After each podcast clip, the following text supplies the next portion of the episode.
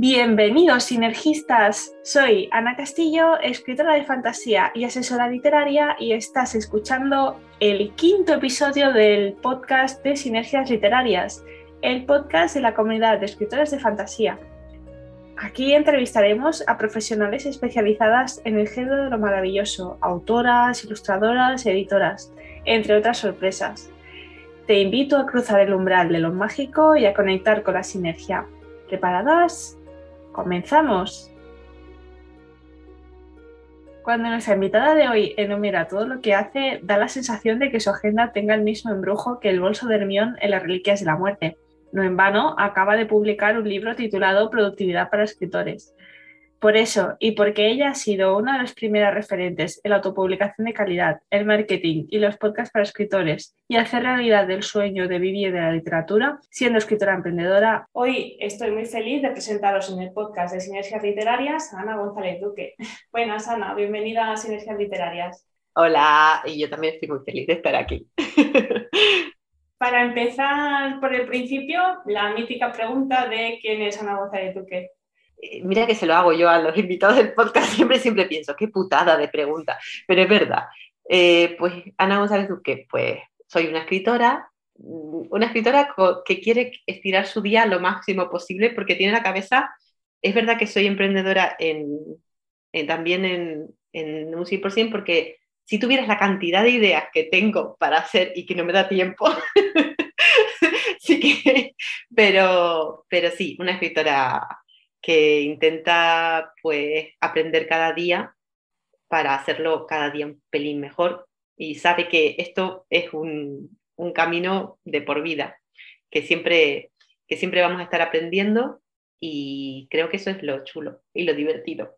Pues bueno, vamos a, profundizar un poco más, eh, porque creo que, que, bueno, contigo podríamos abrir un montón de melones literarios distintos y encima y no terminarlos nunca. Así que mm, vamos a intentar concentrar en este programa un poco de cada uno, ¿no? de la literatura fantástica, la juvenil, la romántica, escribir para escritores y el trabajo de una editora, que creo que también es muy, puede ser muy interesante. Vamos a empezar hablando de escribir y, bueno, aunque el podcast vaya a publicarse dentro de unos días, quería felicitarte el Día de la Escritora, que, que fue...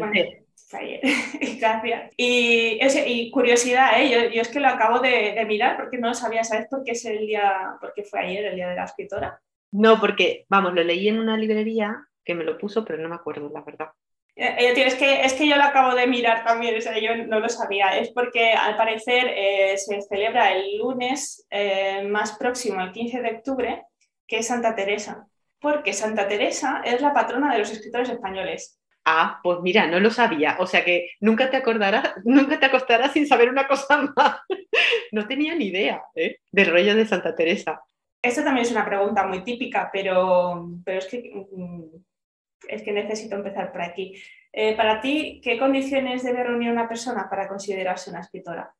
Uf, es una pregunta, no es nada típica, es una pregunta muy difícil, porque realmente un escritor es alguien que escribe, o sea, que tiene en la cabeza historias y la necesidad, la pulsión de contarlas, y punto. Lo que pasa que es verdad que luego está ahí pues, la diferenciación entre escritor y autor. El escritor es eso, y el autor es el que, además de escribirlas, cotiza Hacienda por ellas. O sea, cotice lo que cotice, eh, como si vive de ellas o no, o gana 100 euros al mes o lo que sea pero ya llega a los lectores, o sea, es como mm, un pasito más. ¿no? Y yo creo que cuando hablamos de escritor, la idea que todos tenemos es la de autor, o sea, la de mm, quiero vivir de esto o quiero que sea parte de mi, de mi vida, porque bueno, hay muchos escritores profesionales que no viven de esto, que, que viven de un trabajo nutricional y dedican al, al, trabajo de escritor pues sus horas libres, pero no por eso son menos escritores, o sea, quiero decir que, que creo que ahí hay eso, esa diferenciación entre los dos. Me, me gusta mucho la, la, distinción que haces porque yo no, me había parado a, pensarla. Y entonces la, siguiente pregunta, ¿cuándo te diste cuenta de que tú ibas a ser escritora y autora? Yo creo que, mira, escritora desde chiquitita. O sea, yo cuando, cuando alguien me decía que quiere ser de mayor, bueno, lo primero que decía que quería ser de mayor era la señorita de guagua, que era la que mandaba a sentar a los niños en, la, en el autobús que eso de mandar me gustaba mucho y, veía que la gente le hacía caso y decía, ah, mira, yo quiero ser esta. Pero luego cuando se me pasó ese, rollo, pues yo decía, yo quiero ser escritora. Y todo el mundo me decía, vale, sí, ¿y qué más? Eh, entonces como que era como una palma de la frente, no, vale, guapita, esto es un sueño imposible de cumplir y planteate la vida de forma práctica, ¿no? Yo me di cuenta de que realmente eso era posible cuando publiqué mi primera novela. Bueno, tuve una sensación muy rara porque, eh, claro, yo me vi ahí en la Casa del Libro de Madrid, fue además justo ahí donde lo pensé, ¿no? En la, en la Casa del Libro, que para mí era como el templo. Yo cada vez que iba a Madrid iba a la Casa del Libro de Gran Vía para encontrar libros de teatro, que, de teatro y de poesía, que, en, las librerías de Tenerife en aquel momento pues, había muy poquitas y, me costaba mucho encontrarlo. Verme allí en la Casa del Libro de Gran Vía con una cola que salía por la puerta de gente que venía por mí y que me conocía por redes y, y fue como que la cabeza me explotó, ¿sabes? Fue como, Dios mío, esto, esto es posible porque, porque estuve ahí un poco pues de, de chiripa, digamos, ¿no? Porque di con un nicho de mercado sin comerlo ni beberlo y me salieron bien las cosas de marketing desde el principio por casualidad. O sea, realmente por casualidad porque yo no tenía ni idea de marketing en ese momento. Pero luego eh, me di cuenta que no era tan fácil. Pues que para poder vivir de ser escritor, pues tenías que currártelo bastante más que lo que era eso. Y ahí fue realmente donde empecé a decir, a ver cómo, cómo puedo hacer yo para que esto vaya para adelante, ¿no? Y fue cuando empecé a, formarme en marketing online y en todo, todo esto. Ya me había picado de todas maneras la curiosidad y ya una, una página de especial se había puesto en contacto conmigo para formarme por intereses suyos, ¿no? Porque les interesaba que llevaran su, que llevara sus redes y tal. Y aproveché un poco pues la coyuntura, ¿no? Estar en el momento apropiado, en el lugar apropiado para unirlo todo. Ah, pues es que quería enlazar eh, esta pregunta ¿no? con, una cita de, la Sociedad de la Libélula. ¿Por qué esperamos que la princesa sea fecunda para hilar la siguiente tormenta de altos? Porque siempre se ha hecho así. ¿Y ese es el motivo para hacer las cosas? Te sorprendería saber cuánta gente hace las cosas de una determinada manera porque siempre se han hecho de esa manera, sin preguntarse por qué, como haces tú ahora.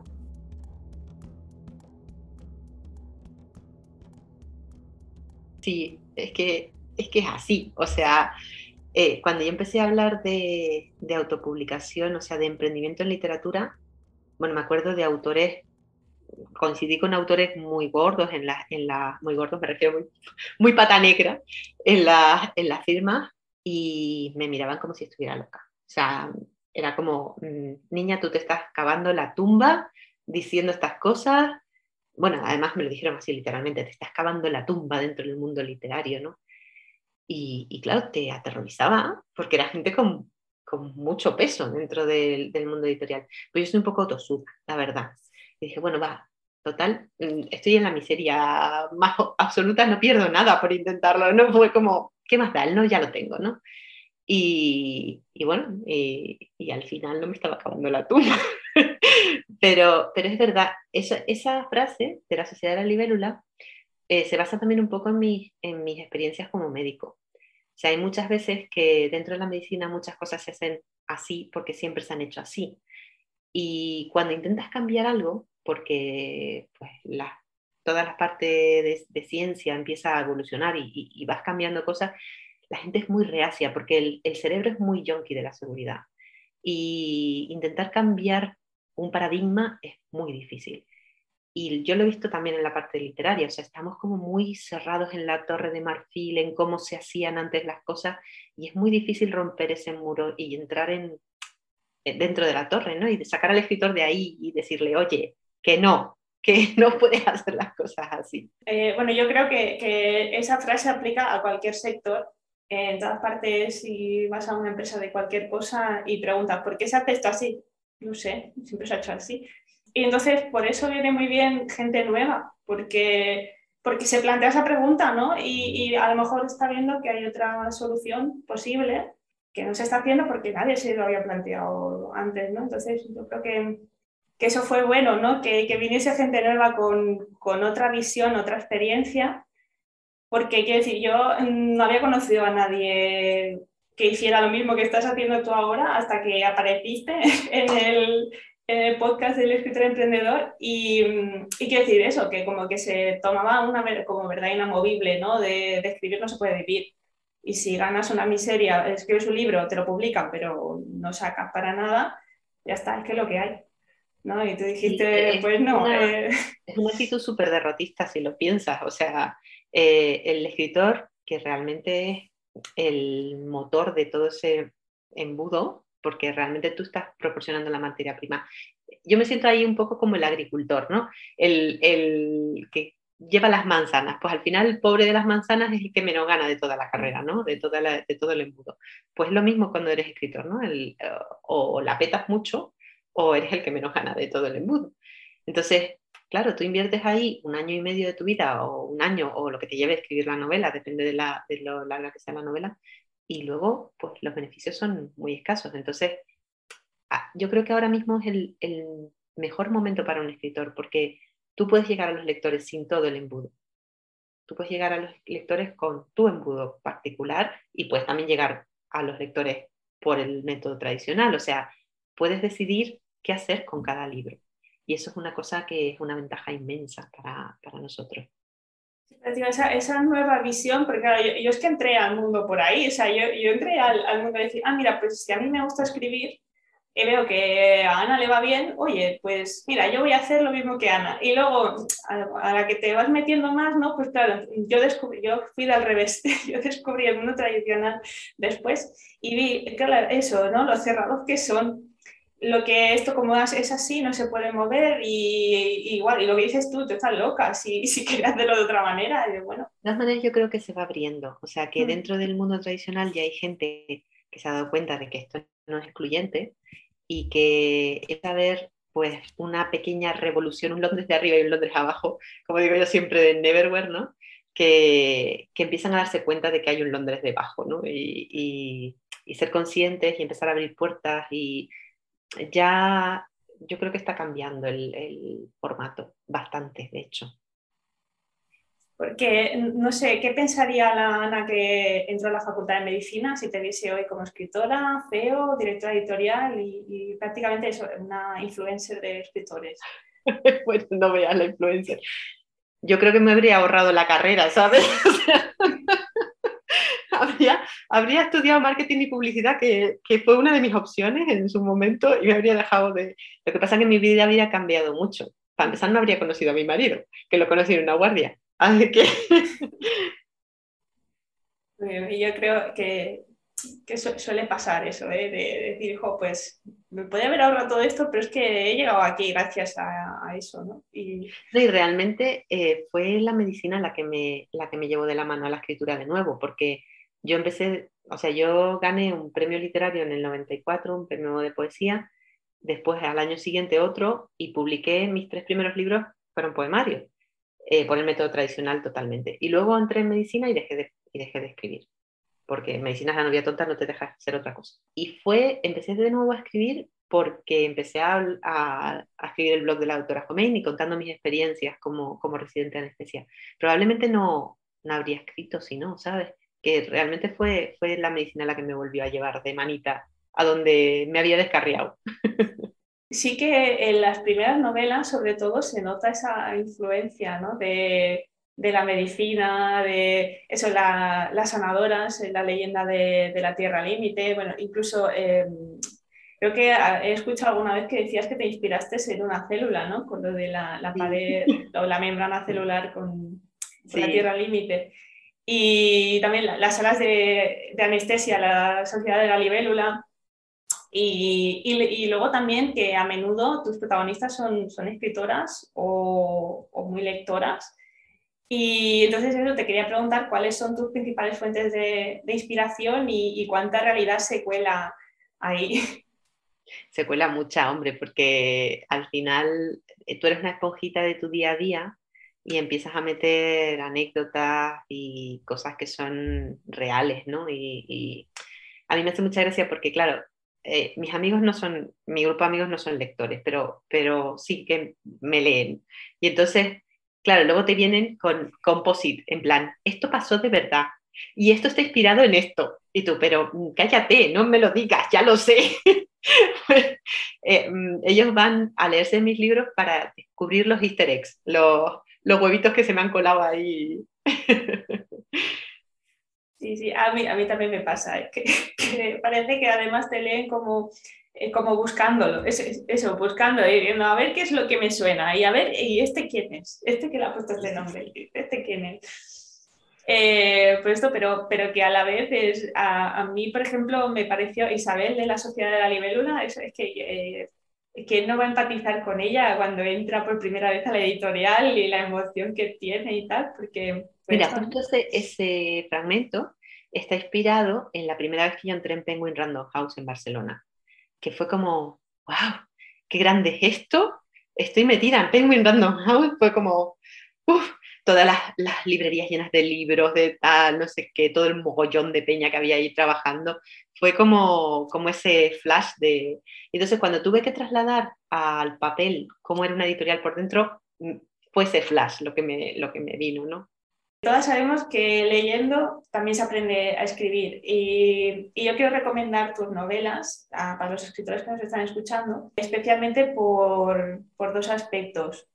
Uno son los personajes, que bueno, yo que los encuentro súper adorables, son, son personajes muy naturales y con voz propia, que eso, que pese a que pues haya varios que escriben, no son iguales entre ellos, porque, porque hay muchos perfiles también de, escritor, y que además eh, son capaces de, pues, de soltar lecciones de vida subterfugiadas y explicarlas con gracia, como, como esta de Tomás en La Casa de los Principios, ¿Sabes? A veces cuando no tienes dinero lo que debes gastar es tiempo. Al principio amaba los viñedos solo por su belleza. Luego me di cuenta de que si quería conocer los rudimentos de hacer un buen vino, debía invertir tiempo, emoción y esfuerzo en ellos. Hago lo que hago porque me encanta. Es lo único que he querido hacer en toda mi vida. Y nada va a desviarme de conseguirlo. ¿Lo tienes tú tan claro? Sí, hago lo que hago porque me encanta y nada va a desviarme de conseguirlo así. Yo creo que, cualquier objetivo que te pongas en la vida es como un buen vino, que, que, al final necesita mimo para llegar ahí y necesita mucho sacrificio. También hay heladas y hay volcanes que te pueden mm, echar por tierra todo tu trabajo y la fuerza está en volverse a levantar y tirar para adelante que esto no ha sido, o sea, todos estos años de que yo empecé realmente como escritora, como autora, eh, no ha sido un camino de rosa. O sea, la gente ve la punta del iceberg, ¿no? Pero, pero he tenido pues muchos fracasos, muchas caídas, muchas mm, partes muy, muy duras de, de, pasar. Y bueno, yo creo que lo, lo que he aprendido es eso, que, que tienes que volverte a levantar y tirar para adelante, que si lo tienes muy claro, sale, más pronto o más tarde. que a mí me queda mucho por, por hablar mi síndrome del impostor, yo me desayuno todos los días síndrome del impostor, pero parezca. Entonces, eh, leer a gente que lleve mucho más catálogo que yo. Que leerme a mí también, pero aprender de la gente que lleve muchos, muchos años, como yo que sé, César Mallorquí, por ejemplo, el manejo del lenguaje que tiene, pero aún así, em, esto era el, el, siguiente punto era, era el estilo literario y, y que decir, sí, yo creo que, que ese comentario es muy de, de, síndrome de la impostora, ¿eh? pero, pero a mí es que me gusta tu estilo porque es ágil, tienes un humor súper fresco, las lecturas son súper rápidas, yo no sé las horas que te pasas escribiendo, pero leer se lee todo súper rápido. Y yo creo que eso, eso es inversamente proporcional. Mira, justo hoy eh, estaba hablando con, un lector de Planeta Caro, de la última novela, y a mí me ha costado Dios y ayuda sacar Planeta Caro, o sea, porque no conseguía dar el tono, no, como además encima es una continuación de una novela ya escrita, que es Proyecto Bruno, claro, tiene que tener el mismo tono. Y me costaba mucho, mucho meterme en la, en la historia y me ha dicho que no se nota nada. Cosa que he dicho, qué bien, porque todas las horas que me pasé intentando, bueno, me puse a leer eh, un montón de juvenil para coger el tono, para meterme en la, en la historia y a veces cuesta, sí, es verdad. pero esto es como cocinar, o sea, tú sabes la cantidad de horas que lleva una fabada y luego lo que rápido que te la comes por el estilo. Me encanta eso, pero bueno, tú también te, te, declaras gimnasta de tecla, ¿no? Bueno, escribir, escribir y escribir. Pero, pero sí, es cuestión de, de sentarse todos los días y, y, escribir. Y hombre, de lo que a lo mejor escribas un día que no estás muy allá, pues a lo mejor te quedas con un 20% o con una frase, pero la novela va progresando. Es que si no, no progresa. Ese es el tema. Pero aún así, insisto en que, en que sí que, que, que, escribes muy bien, que sí que se puede aprender. Me voy a venir todos los días a tu podcast para que me subas el ego, porque es que de verdad que bien. que este año ha sacado tres libros y no me he descontado ninguno pero ninguno de fantasía, que, se cuece por ahí de fantasía. ¿Sabes lo que pasa? Que estoy escribiendo con Pablo Ferradas desde el 2016, por lo menos, o desde 2017, una biología de fantasía, y es que la fantasía se me va toda por ahí. O sea, mm, yo ya estamos en el segundo tomo, el primero está escrito, y, mm, y claro, meterse en dos historias de fantasía a la vez, no. O sea, porque tú tienes el mundo en la cabeza y es difícil. A mí la fantasía me cuesta más que escribir romántica. Y como estoy metida ahí, no, no, no me he metido. Tengo una historia de fantasía eh, escaletada y ahí, en el cajón, que me meteré con ella pues cuando termine con, con, lo de Pablo. Pero en principio, ahora mismo las novelas que estoy escribiendo son, son eso, son románticas porque, porque es lo que puedo, aparte de, del proyecto este. Bueno, a ver, tendremos que esperar un poquito más y, ya me temo que bueno, eh, tu literatura romántica también tiene pinceladas de fantasía, pero por ejemplo en el proyecto Bruno, disfrutamos de un duelo para ver quién sabía más de Harry Potter y en Planeta Caro hay un podcast sobre manga y anime y repetidas menciones al anime de Poku no Hiro y me gustaría saber eh, dos cosas. Creo que eres fan de Harry Potter, pero quiero saber por qué, en tu opinión, mm, por qué te gusta porque, Pues porque me enganchó de tal manera cuando lo leí en su momento que me pareció maravilloso. O sea, es un universo súper rico y es de los libros de todas maneras que no he releído. Entonces, no sé si, si yo me leí Harry Potter a medida que fue saliendo en su momento. De hecho, el primer, el primer tomo lo compré por, sin querer, ni siquiera era famoso en ese momento, sino eh, hablaba de la piedra filosofal y mi madre es profesora de filosofía y se lo compré de coña, en plan, mira, hablan de la piedra filosofal, yo qué sé, en plan chorrada, y nos lo devoramos las dos, entonces eh, me, encanta. Pero es verdad que, es una de mis asignaturas pendientes el releerlo, ¿no? A ver si ahora me parece igual de bueno. Yo me imagino que sí porque vamos, cuando fui a, a, lo de Harry Potter, a esto, lo de, bueno, la representación que hay en Inglaterra de, todo, el, de todo el mundo de Harry Potter, o sea, me lo pasé mejor yo que los niños, ¿sabes? Y luego del anime, yo no veo animes, ni, ni o sea, no, no leo manga, ni veo anime, ni nada. Y Boku no Hero me lo pegué entero para escribir el, el libro de Planeta Caro. Y luego me he enganchado a, a varios. Mi hija es muy, muy fan del, del anime y del manga, y entonces, bueno, la he tenido ahí de lectora cero, corrigiéndome ¿no? las cosas que, que decía mal. Porque digo, me, me, picaba la curiosidad también saber esto, ¿no? ¿Qué, qué opinas de, del anime o del manga eh, respecto a una novela de fantasía juvenil o de cualquier otro género pero juvenil? Por, porque eso, de entrada, la manera que tienen de dilatar la historia en el tiempo, que dices, esto no es una novela, no podría hacerlo en la vida. Y en cambio del cómic te lo, te lo tragas. Sí, hombre, también es que es verdad que pasa lo mismo que en las series. O sea, yo soy, por ejemplo, soy muy fan de Ladybug, que, que te parecerá una chorrada, pero es que cada episodio tiene su estructura y realmente tú sigues viendo la estructura para ver cuándo se lían. O sea, así de claro, ¿no? Pues es lo mismo. Al final es picar la curiosidad al lector, ¿no? De, eso, y eso lo hacen, lo hace muy bien el Boku no Hero, por ejemplo.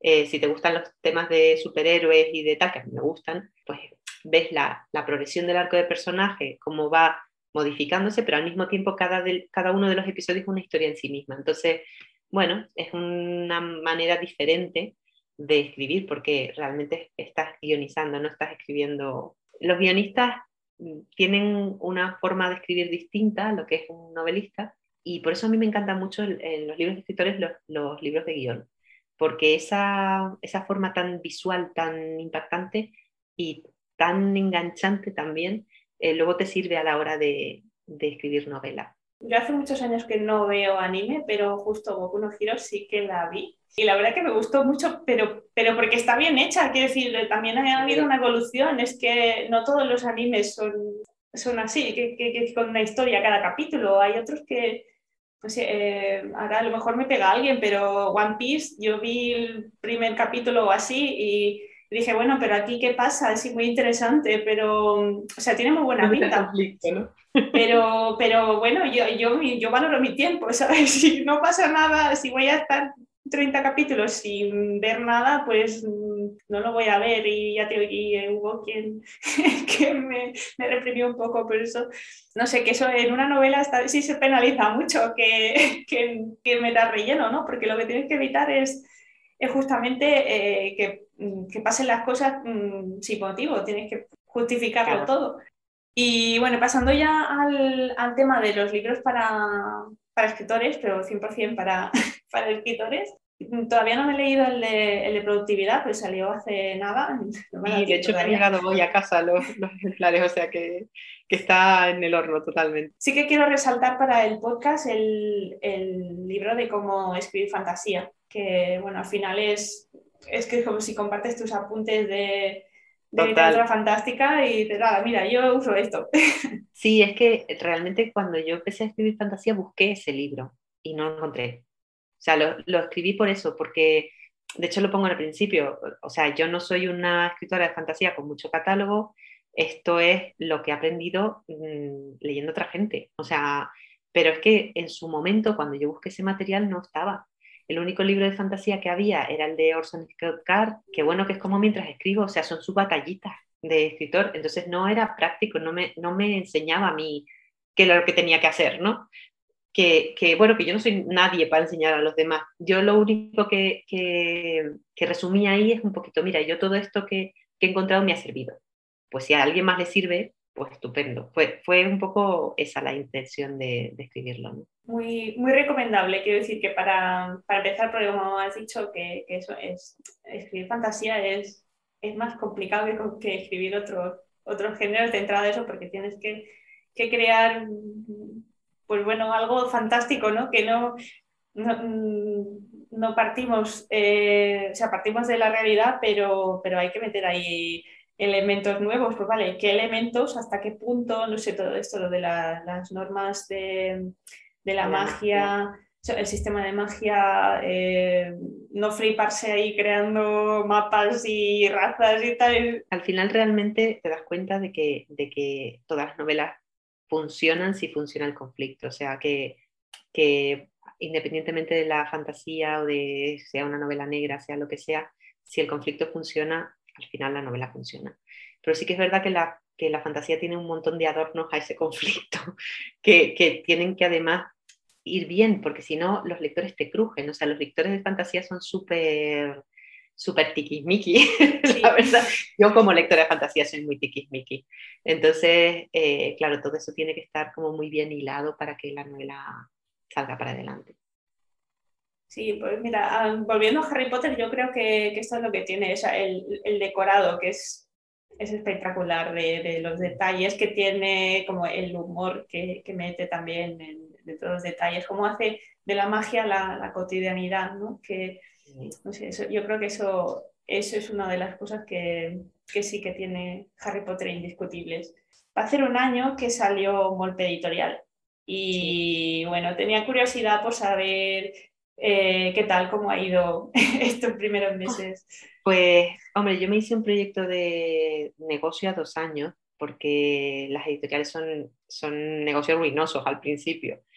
Pero bueno, eh, va poquito a poco pero va. Ya estoy ya con el catálogo del año que viene, bueno, de hecho ya lo tenemos todo prácticamente firmado y espero que a los lectores les guste también la, lo que tenemos previsto. Es una aventura y una aventura de, de aprendizaje. Me he metido ahora también en un máster de edición precisamente para, para formarme más en la parte editora, o sea que vas aprendiendo todos los días. Y me pegué el batacazo al principio de novata. evidentemente. Pero bueno, poquito a poquito van cuadrando las cosas. Y uh, con la experiencia que tienes hasta ahora, ¿cómo definirías el trabajo de una editora? Pues un infierno. la verdad, porque son mil, mil temas y mil temas de mil cosas, un montón de encaje de bolillos para que el libro salga en el momento. Entonces, nosotros que sacamos cuatro libros al año, yo no sé cómo lo hacen los que sacan 20. O sea, te lo digo en serio, de verdad. Las editoriales pequeñas de este, que sacan a lo mejor 20 eh, y son dos editores de mesa, no sé cómo lo hacen. O sea, me parece increíble porque a mí se me va el tiempo, pero en minucias que no te puedes imaginar. O sea, de, de por ejemplo, el, el, día que mando, yo voy todos los lunes a correos con una, que la de correo estará hasta el moño de mí, eh, con, con, los libros de los míos y con todos los libros de Molpe Editorial, ¿no?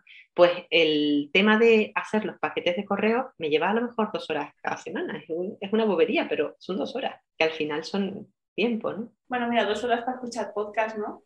Sí, eso es lo que hago, además.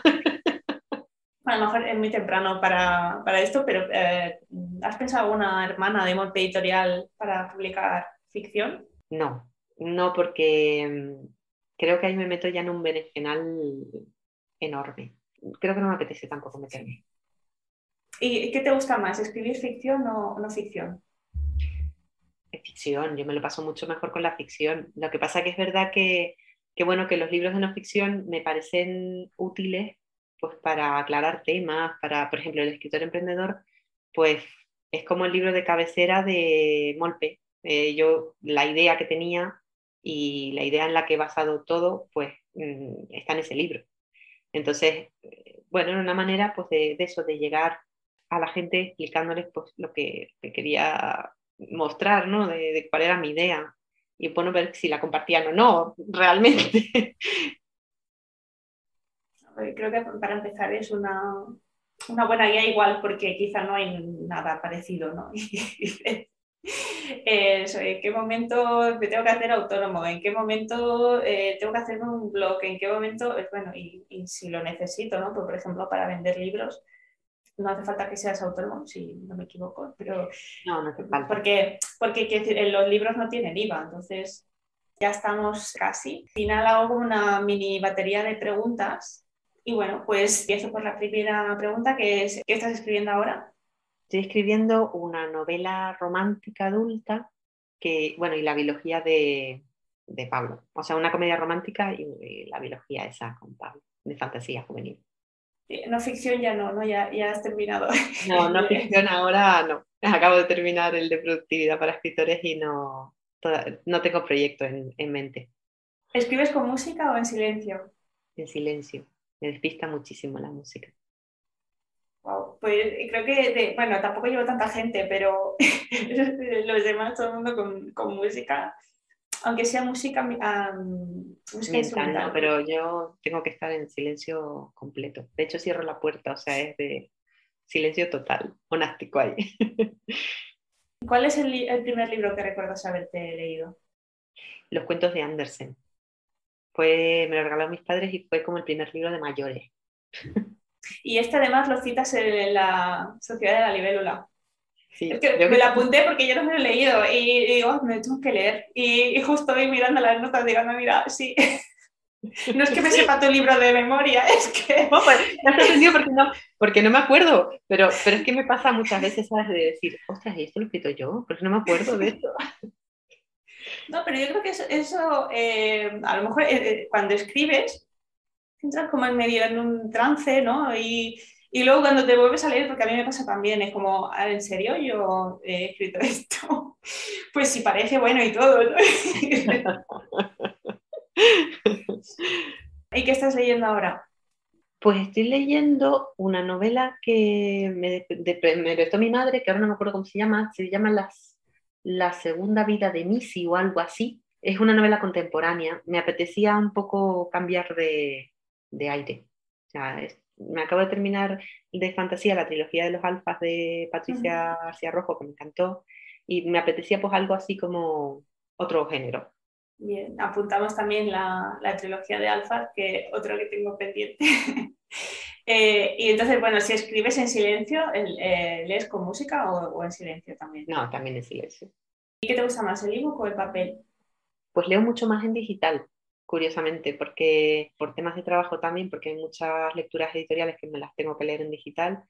Y, y luego, pues por comodidad, realmente, porque ya tengo presbicia y entonces puedo aumentar la letra y estas cosas. Y, pero bueno, mm, doy un bajón al, papel en Navidades y en cuando estoy de vacaciones realmente, o sea, en, Navidades, en verano, en, la playa, en esas cosas, sí que voy más al papel. ¿Y bueno, una novela de fantasía que quieras recomendar? Para mí la mejor es La historia interminable, o sea, eh, para mí es el libro perfecto, es maravilloso y a mí me encantaría poder conseguir eso alguna vez, que lo dudo mucho, pero vamos, es, perfecta. Y, y, otra que me marcó bastante fue El ciclo de la luna roja de José Antonio Cotrinas, que para mí también es una obraza de la literatura fantástica juvenil y que si no la habéis leído hay que leer. Sí, porque además insistimos mucho que estas bien son dos títulos que, que se han repetido en lo que, en lo que llevamos de podcast y que sí, eh, insistimos en que eso hay que leerlo. Sobre todo la gente que ha visto la película de La historia interminable y no se ha leído el libro, que sí, se el libro. Eso sí que es verdad que la película es un horror, la verdad. Sí, pero aún así la gente recuerda la película y la recuerda con mucho cariño. Y es como, bueno, pues léete el libro y verás que es que hay todavía más. La, la película se queda tan corta en comparación con todo lo que expresa el libro, todo lo que, lo que dice el libro. Así que Eh, esto, hay que leerse la historia interminable. Y, el ciclo de la luna roja también. Que, mm, eso sí me vas a dejar decir que, con estos libros sí que se aprende a escribir. Y bueno, es que Cotrina es un mago del lenguaje, a mí me, me flipa. O sea, es, es, una maravilla como escribe.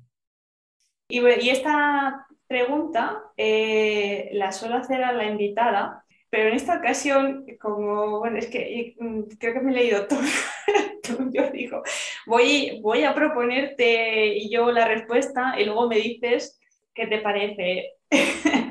y no, no vale síndrome de la impostora. Em, pues mira, yo propongo, ¿te gustará la sociedad de la libélula si te gustó el mapa del tiempo de, de Félix J. Palma? Ojalá, pero vamos, año luz. pero sí, bueno, a mí me encantó el mapa del tiempo y Félix J. Palma me parece un escritor, un escritorazo como la copa de un pino.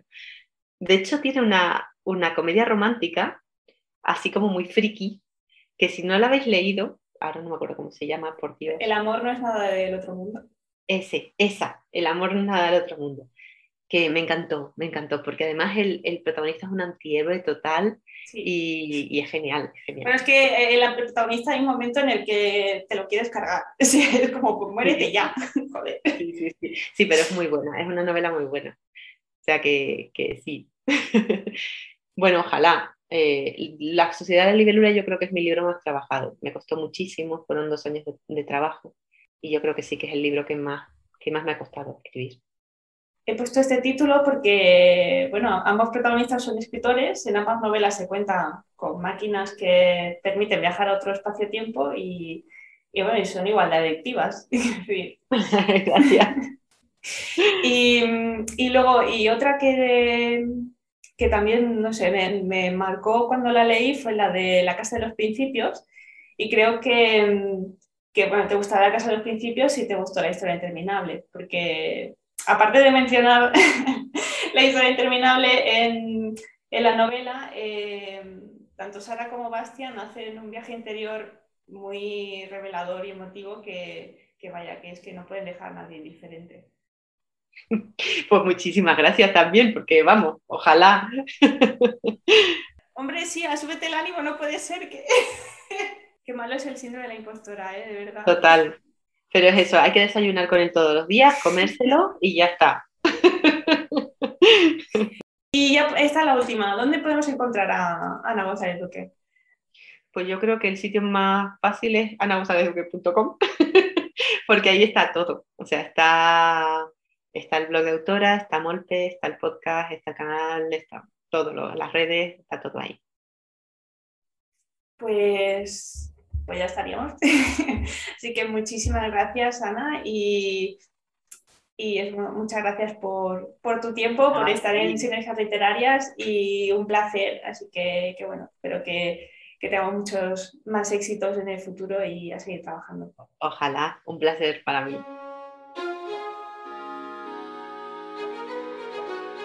Y hasta aquí el episodio de hoy. Muchas gracias por escuchar el podcast de Sinergias Literarias. Recuerda que puedes consultar todos los enlaces citados en la web de sinergiasliterarias.com. También puedes seguir escuchándonos en iBox, Spotify y Google Podcast. Ahora también Apple Podcast. Si te ha gustado, comparte y suscríbete para no perderte ninguna novedad. Un abrazo literario. Nos escuchamos muy pronto con nuevas sorpresas. Adiós.